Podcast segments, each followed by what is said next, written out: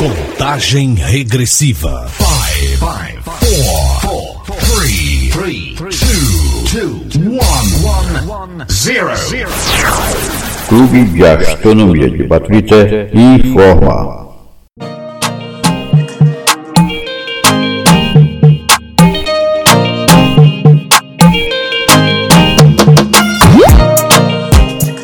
Vamos lá para a informação do CAB, né? Curiosidade, informação, notícia, a gente passa para os nossos queridos associados e ouvintes e admiradores do CAB, do Clube de Astronomia de Baturité. Bom, planeta Anão Ceres poderia abrigar megasatélite com habitats humanos em órbita.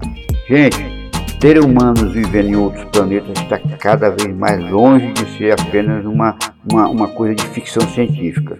Né? O proprietário do SpaceX, é, que é um que estão lançando agora foguetes é, é, habitados e tudo, esse, esse cidadão, ele, ele pensa em povoar Marte com nada mais, nada mais, nada menos de que um milhão de pessoas até 2050.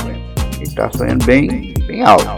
Bom, apesar do planeta vermelho ser um forte candidato quando pensamos em novos lares para a humanidade, o astrofísico Pekka Janyunen, Janyunen, ou nomezinho complicado, meu Deus, propõe, na verdade, a construção de um habitat flutuante na órbita de Ceres. Ceres é um planeta anão, ok? Janyunen propõe uma mega, um mega satélite feito de milhares de naves cilíndricas de 10 km de extensão e um raio de 1 km, que ficariam todas juntas em uma estrutura em forma de disco que orbitaria o planeta permanentemente. Cada cilindro poderia acomodar até 50 mil pessoas e teria gravidade e atmosfera artificiais. A ideia não é exatamente original, na década de 1970, o físico Jerome O'Neill propôs uma colônia espacial que seria constituída por um par de cilindros, onde cada um deles teria áreas arborizadas, alternadas com janelas e espelhos, para assim formar ciclos de dia e de noite. No conceito proposto por ele, os cilindros teriam rotação em direções opostas para anular o efeito giroscópico que dificultasse mantê-lo voltado para o Sol. Ceres fica no cinturão, Ceres é o planeta anão, ele fica no cinturão de asteroides entre Marte e Júpiter e foi escolhido tanto por ter distância média comparável, não é compatível, comparável àquela entre a Terra e Marte, o que tornaria a viagem mais fácil, quanto também pela forte presença do nitrogênio por lá. O astrofísico ele chama a atenção para o gás, por quê? Porque como compõe 79% da atmosfera da Terra, seria um elemento crucial para a construção da, da atmosfera artificial do habitat. Como o raio de Ceres do planeta não equivale a aproximadamente 1/3 do da Terra, elevadores espaciais poderiam ser utilizados para transferir materiais do planeta para os habitats e vice-versa.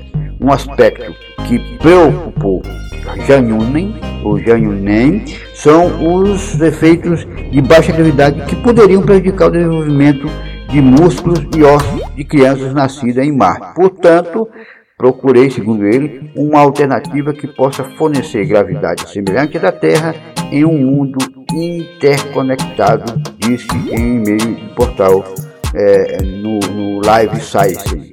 Em alternativa, segundo ele, ocorreria na prática por meio da rotação constante em cada habitat cilíndrico, cada um deles iria completar uma rotação a cada 66 segundos, gerando a força centrífuga necessária para criar gravidade artificial.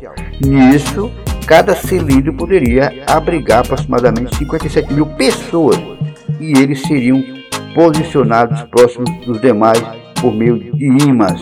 A grande vantagem aqui é a criação de pontos de interconexão que permitem adicionar mais habitats e assim expandir a colônia indefinidamente. O sistema receberia luz natural, refletida por grandes espelhos que iria permitir o cultivo de plantações e as áreas urbanas dos cilindros teriam é, que usar luz artificial para simular ciclos de dia e de noite.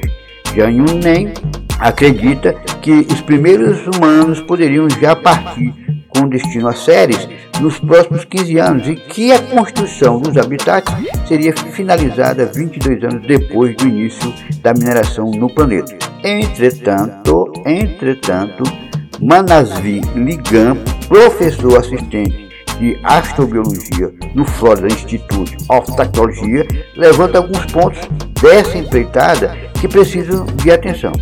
Apesar de achar que os habitats cilíndricos sejam uma alternativa plausível, né, uma alternativa plausível, ele questiona como outros elementos essenciais, além do nitrogênio, seriam obtidos, como por exemplo o fósforo, que compõe o DNA e o RNA, já que o autor não explica isso no seu artigo.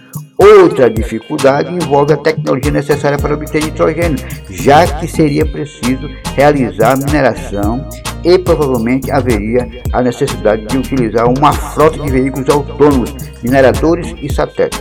Por fim, o prazo também preocupa o professor, porque conclui, né, ou porque concluir a construção do conjunto de habitats em 22 anos considera um aumento exponencial no fornecimento de energia por lá, sem considerar paradas devido a imprevistos. Ele não a considera impossível, mas também não a torna ou a toma como algo certo. Essa escala pode ser um limite menor sob condições ideais, mas acredito que a escala de tempo real seja bem mais longa.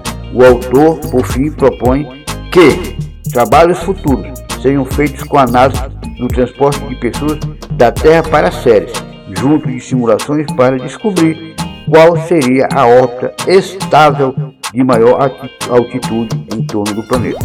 Esse artigo é, foi é, pesquisado, pela, foi inclusive divulgado pela Live Sciences e pela Space NSS. Gente, é, é sonho, né? Mas vamos ver no que é que dá. O cientista está correndo atrás. A ideia dele tem mais juízo, desse, desse, cidadão. É, ao invés de ir diretamente para, o, o, o, para Marte, se criaria uma colonização é, no espaço, né?